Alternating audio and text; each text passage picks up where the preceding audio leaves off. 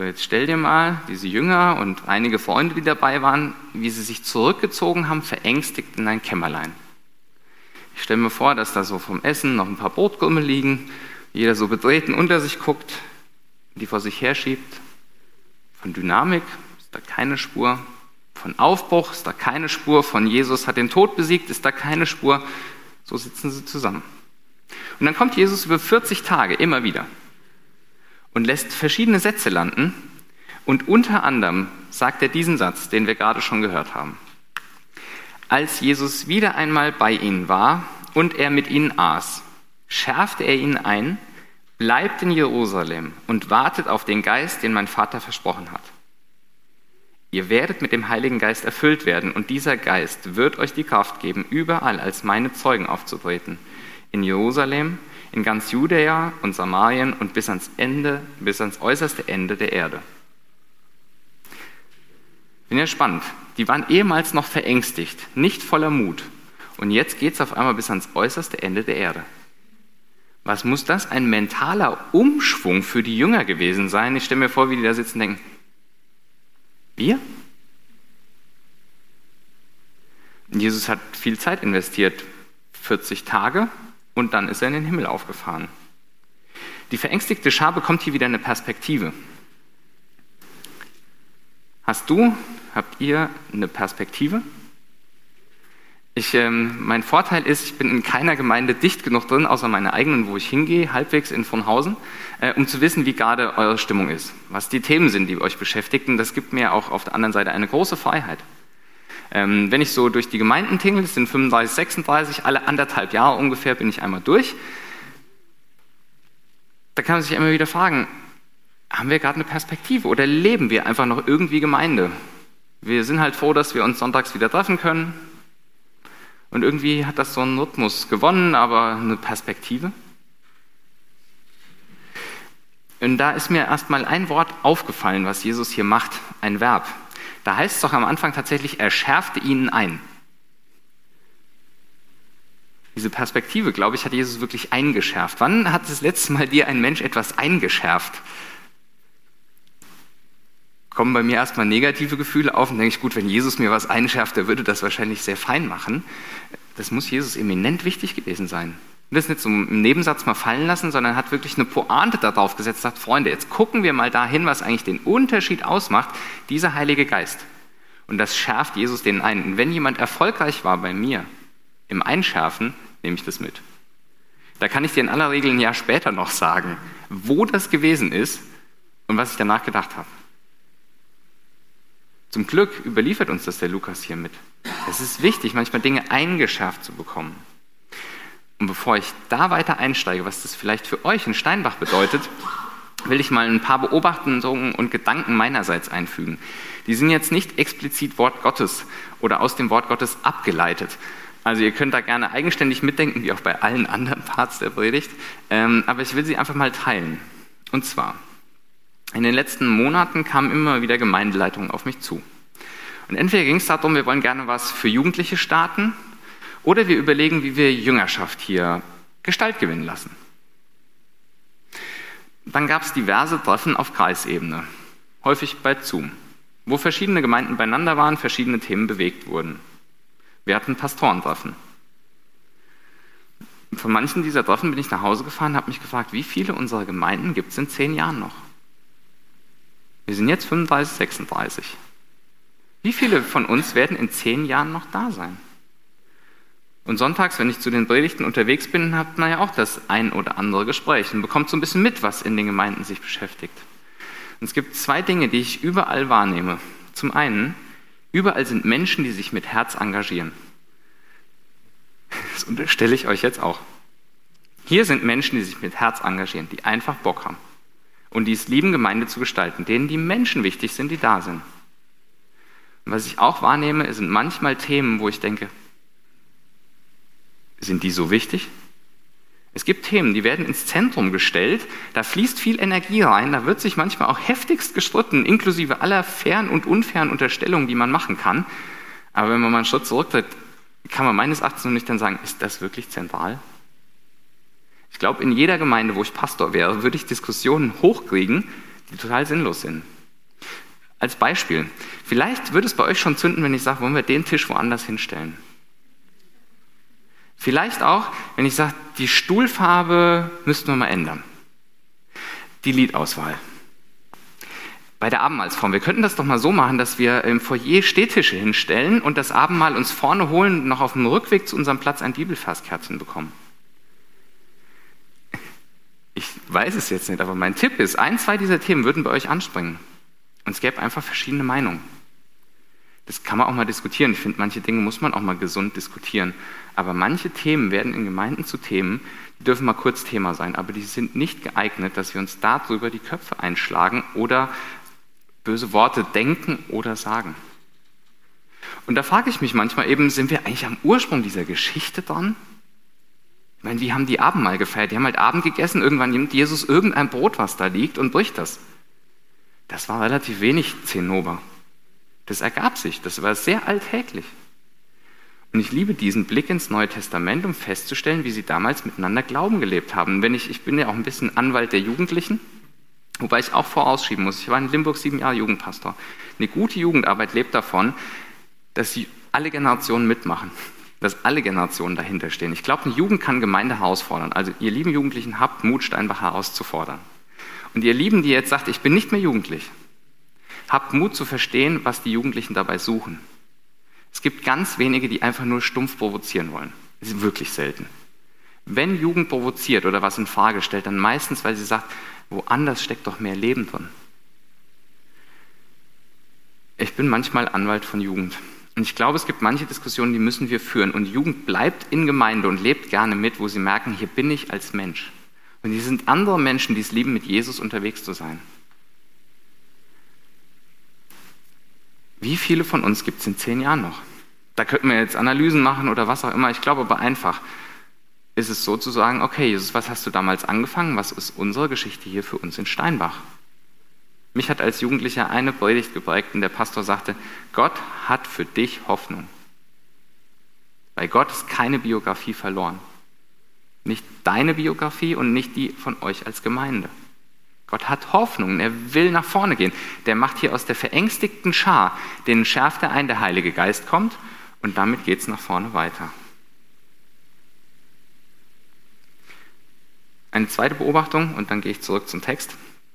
Auf einmal kam letztes Jahr Corona und nichts funktionierte mehr wie vorher. Ich fand das schon krass. Und ich habe aber auch beobachtet, ich, manche Menschen habe ich getroffen, die waren froh, dass sie weniger Termine hatten. Das Leben wurde ungehetzter. Und das lag auch an der Terminfülle, die wir in Gemeinden haben können. Und ein paar der Dinge sind runtergefallen. Und dann war Corona ein bisschen länger. Man merkte, welche Gemeinden früh im Internet waren, welche dann nachgezogen sind. Und meine Frömmigkeitskultur hat sich in dieser Zeit auch ein bisschen verändert. Ich war in so vielen verschiedenen Gemeinden im Gottesdienst wie noch in keinem Jahr. Weil ich einfach mal YouTube und dann München Südost. Ah, Würzburg. Man konnte ja einfach mal hingehen. Ich glaube, nicht jeder wird wieder sonntags morgens jedes Mal hier landen.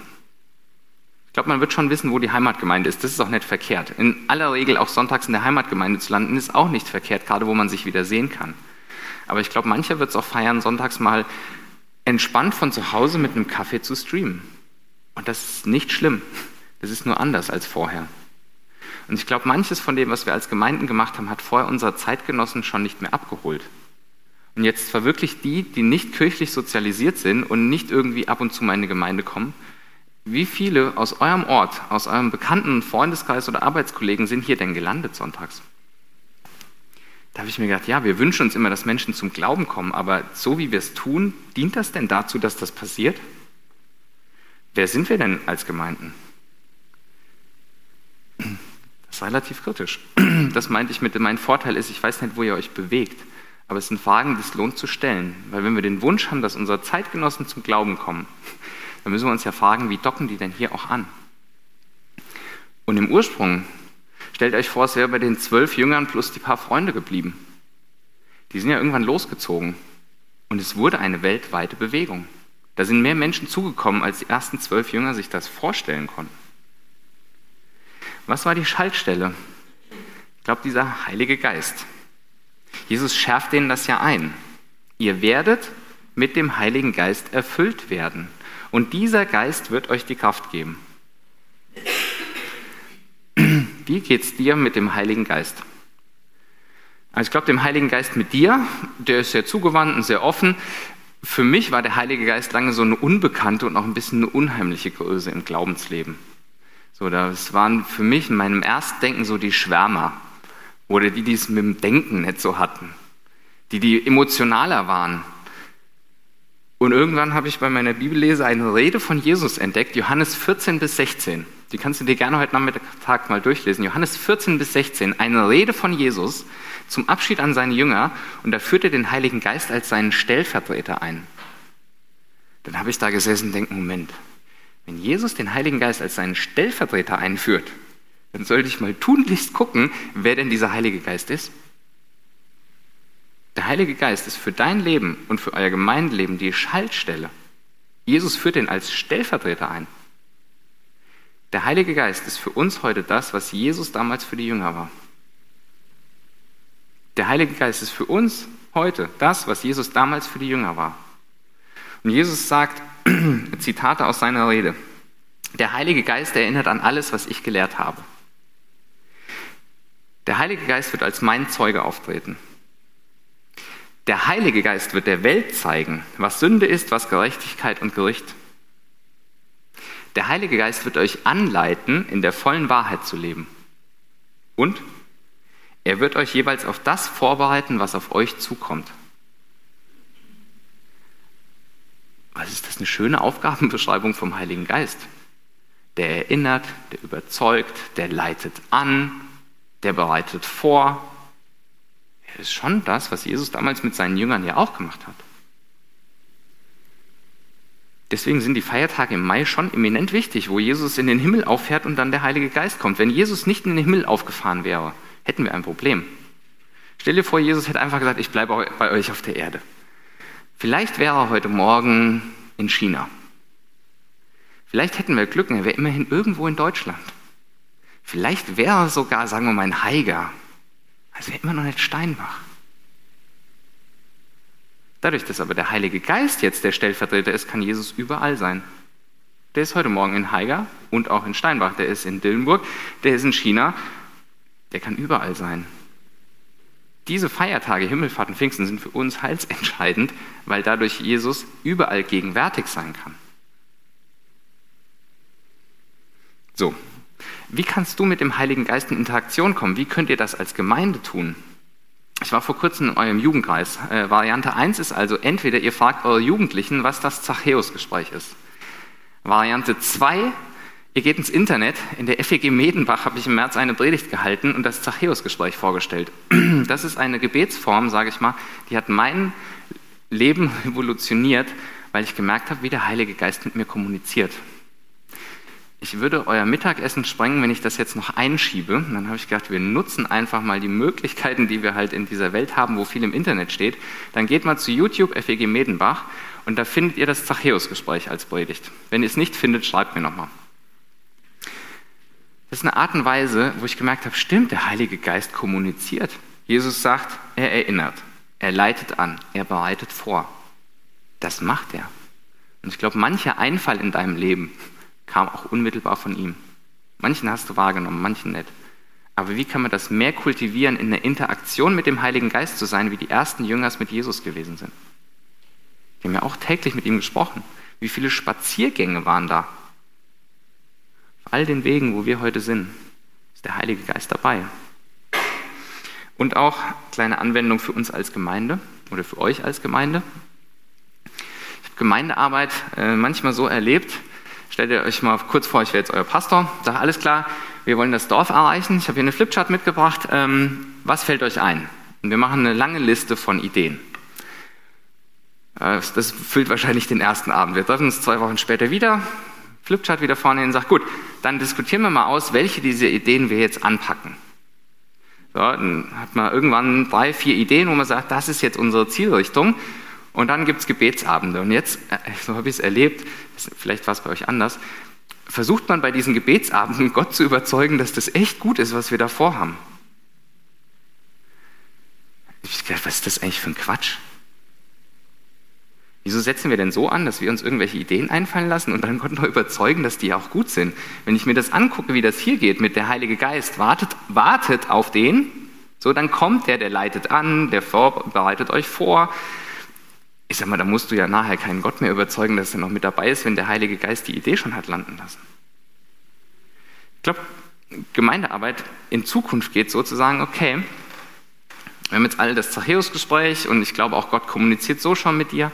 Äh, wir nehmen uns, hier steht die Flipchart, 20 Minuten Zeit, äh, geht mal eine Runde durch Steinbach. Fragt Jesus mal, ähm, was er für Ideen hat. Und bittet ihn mal, dass er euren Blick lenkt.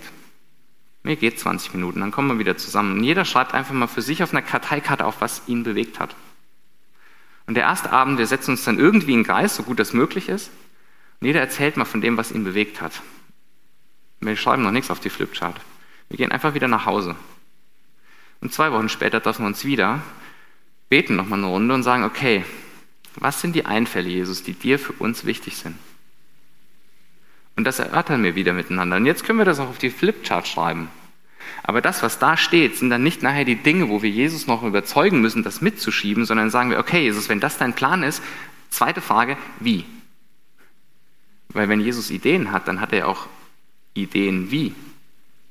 Lies mal die Apostelgeschichte. Die haben jetzt hier diesen großen Auftrag. Und dann liest du von Petrus, von Paulus und von anderen, wie der Heilige Geist die unterwegs führt.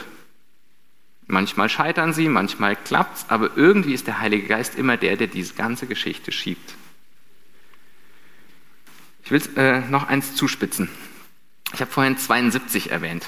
Ähm, und bei 72 haben wir uns letztes Jahr als Pastoren im ersten Lockdown hatten wir mehr Zeit weil erstmal viel ausgefallen ist. Die Zeit haben wir unter anderem genutzt, um uns zu fragen, was ist eigentlich ein Jünger? Wir haben weitergemacht in regelmäßigen Treffen und sind auf einen Kreis gekommen, auf drei Schaltfragen der Jüngerschaft. Die kennt jetzt die Jugend auch schon, aber eine gute Wiederholung ist immer hilfreich. Ich glaube, es gibt drei Schaltfragen für einen Jünger, für uns als Christen heute. Oben links die erste, Jesus, was sagst du zu mir? Und die zweite, okay Jesus, wie willst du denn diesen Gedanken mit mir eintrainieren? Und falls du jetzt wenig Affinität und Bezug zu Sport hast, dann nimmst du, wie willst du diesen Gedanken bei mir landen lassen? Und die dritte Frage ist dann, okay Jesus, verstanden, wie du den bei mir landen lassen willst. Wohin und mit welchem Segenswort sendest du mich denn jetzt eigentlich los? Wenn Jesus aussendet, dann hat er zum Schluss immer ein Segens-, ein Sendungs-, ein Ermutigungswort. Der sagt nicht einfach nur geht mal, der sagt also geht, ich sende euch mit Vollmacht. Ich bin bei euch alle Tage. Ich glaube, das ist der Dreischritt eines Jüngers. Als Gemeinden sind wir gut im ersten Punkt. Was sagst du zu mir? Guck mal, wie viele Veranstaltungen beruhen darauf, dass wir irgendwelchen neuen Gedanken bekommen. Ist ja nicht verkehrt. So ein Gottesdienst, ich rede, ihr hört zu. Wenn es gut läuft, landen ein, zwei Gedanken. Aber die Frage zwei, okay, Jesus, wie willst du denn diesen Gedanken bei mir eintrainieren lassen, fällt genauso oft hinten runter wie die dritte Frage, Jesus, welche Ermutigung hast du?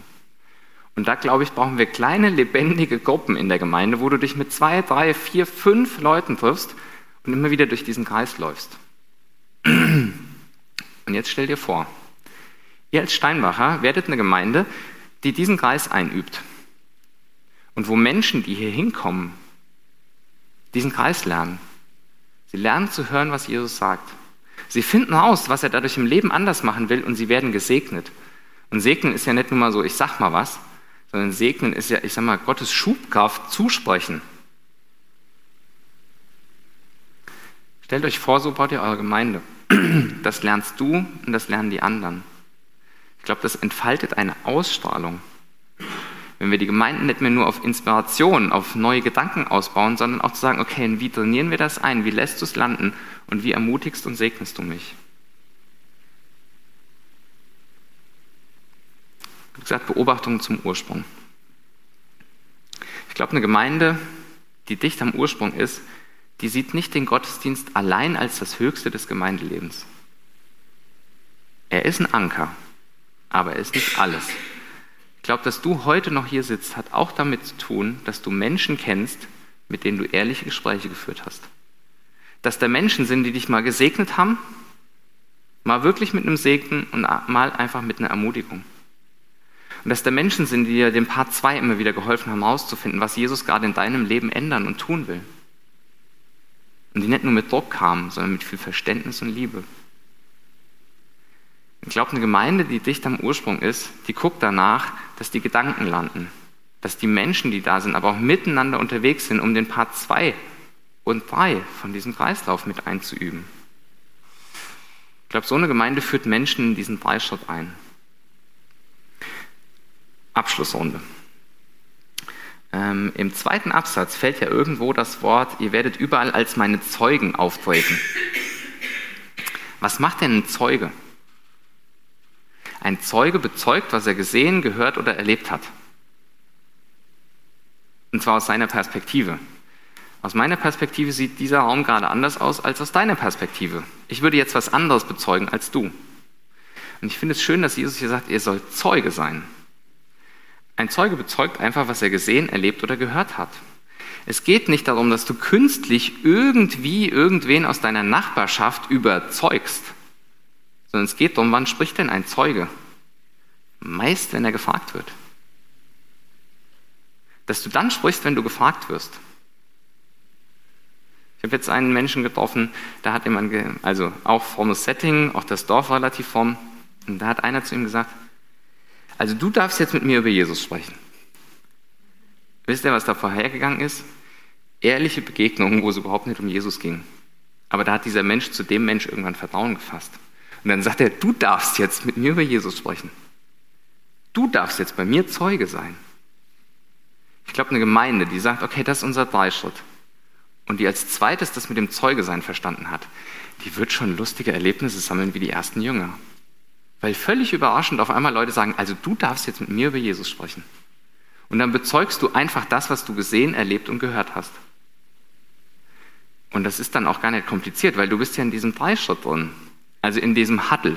Wenn wir die Huddle-Phase haben, merke ich, wie mein geistliches Leben viel mehr Geschichten hat, weil wir diesen Dreischritt immer wieder lang gehen.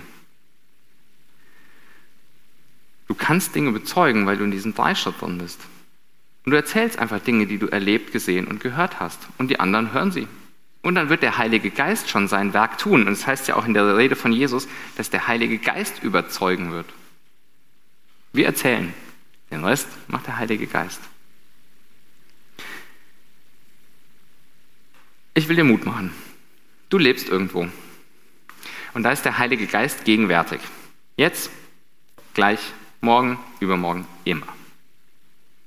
Ich will dir Mut machen, heute aus dem Gottesdienst, wenn du durch den oder durch, äh, durch die oder durch die Tür gehst, ein kurzes Gebet zu sprechen, sagen, Jesus, erinnere mich daran, dass wir noch kurz klären, welchen Gedanken willst du jetzt bei mir eintrainieren? Welcher von heute Morgen war jetzt wichtig? Ein kurzes Gebet. Und heute Nachmittag nach dem Essen, vielleicht trinkst du einen Kaffee, setz dich kurz hin und sagst, okay, welchen Menschen suche ich mir jetzt, mit dem ich das mal teile? Vielleicht ist es eine Frage, die im Raum steht. Vielleicht hast du auch einen ganz konkreten Punkt, wo du sagst, das will ich jetzt tun. Bleib damit nicht alleine, sondern such dir irgendeinen Menschen, mit dem du das teilen willst. Und mit dem triffst du dich. Zum Spaziergang, zum Kaffee, zum Bier, zur Pizza, was auch immer. Und ihr macht noch den dritten Punkt. Ihr ermutigt und segnet euch. Macht einen kleinen Plan, wie ihr das ausprobieren wollt, wie es das eintrainieren will in eurem Leben. Und dann geht ihr in euer Leben und trefft euch vielleicht zwei Wochen später wieder. Ihr könnt es auch in eurem Hauskreis integrieren. Beim Hauskreis ist nur die Gefahr, wenn da acht Menschen sitzen, dann wird es schon sehr lange. Vielleicht macht es an so einem Abend Sinn, den Hauskreis in Dreiergrüppchen zu machen oder in Zweiergrüppchen. Ich will dir Mut machen, der Heilige Geist ist dabei. Und wie Jesus damals Hoffnung für diese zwölf Jünger hatte, die am Anfang leicht verängstigt im Kämmerlein sitzen, so wird daraus die größte Bewegung weltweit. Und ich glaube, unsere Gemeinden heute, die einfach sagen, okay, an diesem Ursprung bewegen wir uns lang, die werden Dinge erleben. Nicht, weil ihr mehr Veranstaltungen macht, vielleicht sogar, weil ihr weniger macht. Weil ihr Zeit habt, die Menschen zu sehen, die um euch herum sind. Ein Schaubild zum Schluss. Ich gehe mal gerade, ich habe ja ein Headset, praktisch. Ähm, hier gibt es eine Achse Relevanz, also was ist relevant? Und hier gibt es eine Achse Zeit, also Fortdauer. Und jetzt ist eine Beobachtung, dass die meisten Gemeinden äh, mit einem hohen Bewusstsein für ihre Mission starten. Also unser Anliegen ist, das ist unser Ziel, das wollen wir erreichen. Am Anfang steht ein relativ hoher Wert von Mission. Der eint die Menschen. Relativ klein ist da noch der Wunsch der Selbsterhaltung. Umso länger eine Gemeinde besteht, passiert es für gewöhnlich, dass das Bewusstsein für die gemeinsame Mission kleiner wird und der Wunsch nach Selbsterhaltung größer wird. Ihr merkt das beispielsweise daran, wie sucht ihr Mitarbeiter für was? Sagt ihr, ja, damit die Gruppe weitergeht, das wäre eher Selbsterhalt. Wenn ihr sagt, damit unsere Jugendlichen weiter im Glauben wachsen, ist es uns wichtig, dass wir zwei Menschen haben, die sich da weiter mit investieren. Das wäre von der Mission. Je nachdem, welche Themen bei euch in der Gemeinde gerade relevant sind, kann man daraus auch ableiten, ob eher die Mission gerade relevant ist oder die Selbsterhaltung. Weil was passiert, wenn es jedem darum geht, sich selbst zu erhalten? Dann geht es vor allem darum, dass alle sich wohlfühlen, dass es jedem passt. Ich habe am Anfang so ein paar Beispiele genannt, wie ich in jeder Gemeinde eine Diskussion hochbekommen würde. Das sind ja auch Themen, die uns auseinanderbringen. Die kriege ich nur wieder eingefangen, oder wir als Runde, wenn wir uns über die Mission zusammenschließen. Wir finden keine Abendsmahlsform, die jedem von uns passt. Wir finden keinen Sonntag, wo alle Lieder jedem passen. Wir finden keine Position für diesen Tisch, wo jeder sagt, ja, da steht er perfekt. Diese Diskussionen, die können uns nur auseinanderführen, solange es uns darum geht, dass es jedem halt wirklich hundertprozentig gefällt. Aber ich sage mal so, ist doch Wurst, ob der Tisch hier steht und ob ich den jetzt rüberschiebe. Es ist auch relativ Wurst, wie die Abendmahlsform jetzt genau ist, solange jeder sein Abendmahl bekommen kann. Unser gemeinsames Anliegen ist ja höher, als dass wir uns alle wohlfühlen. Wir stehen ja in der Mission. Die hat damals vor 2000 Jahren mit Pfingsten angefangen und geht heute weiter. So, jetzt schickt's. Ich bete noch, ähm, dass Gott jetzt einfach die Gedanken, die für dich wichtig waren, landen lässt oder für euch und die anderen einfach beim Türausgang wieder wegfallen. Genau, ich bete. Wir bleiben sitzen. Jesus, ich finde das spannend, dass du aus zwölf ganz normalen Menschen ähm, die größte Bewegung weltweit hast werden lassen. Ich habe lange gebraucht, bis ich gemerkt habe, dass so ein Petrus und Johannes so normal waren wie wir heute hier. Und dass der Unterschied war, dass du durch deinen Heiligen Geist mit denen unterwegs bist und sie das gelernt haben. Und ich bete jetzt erstmal für die Steinbacher, dass du sie darin weiter segnest, dass sie sehen, was sie schon alles gelernt haben und jetzt nicht rausgehen und denken, wir müssen noch so viel lernen, sondern dass ihnen erstmal einfällt, was sie schon gelernt haben. Und dann bete ich, dass sie Feuer fangen, weiterzulernen. Einfach zu bleiben. Im persönlichen Leben, aber auch im Gemeindeleben. Und ich danke dir, dass du eine Mission für sie hast.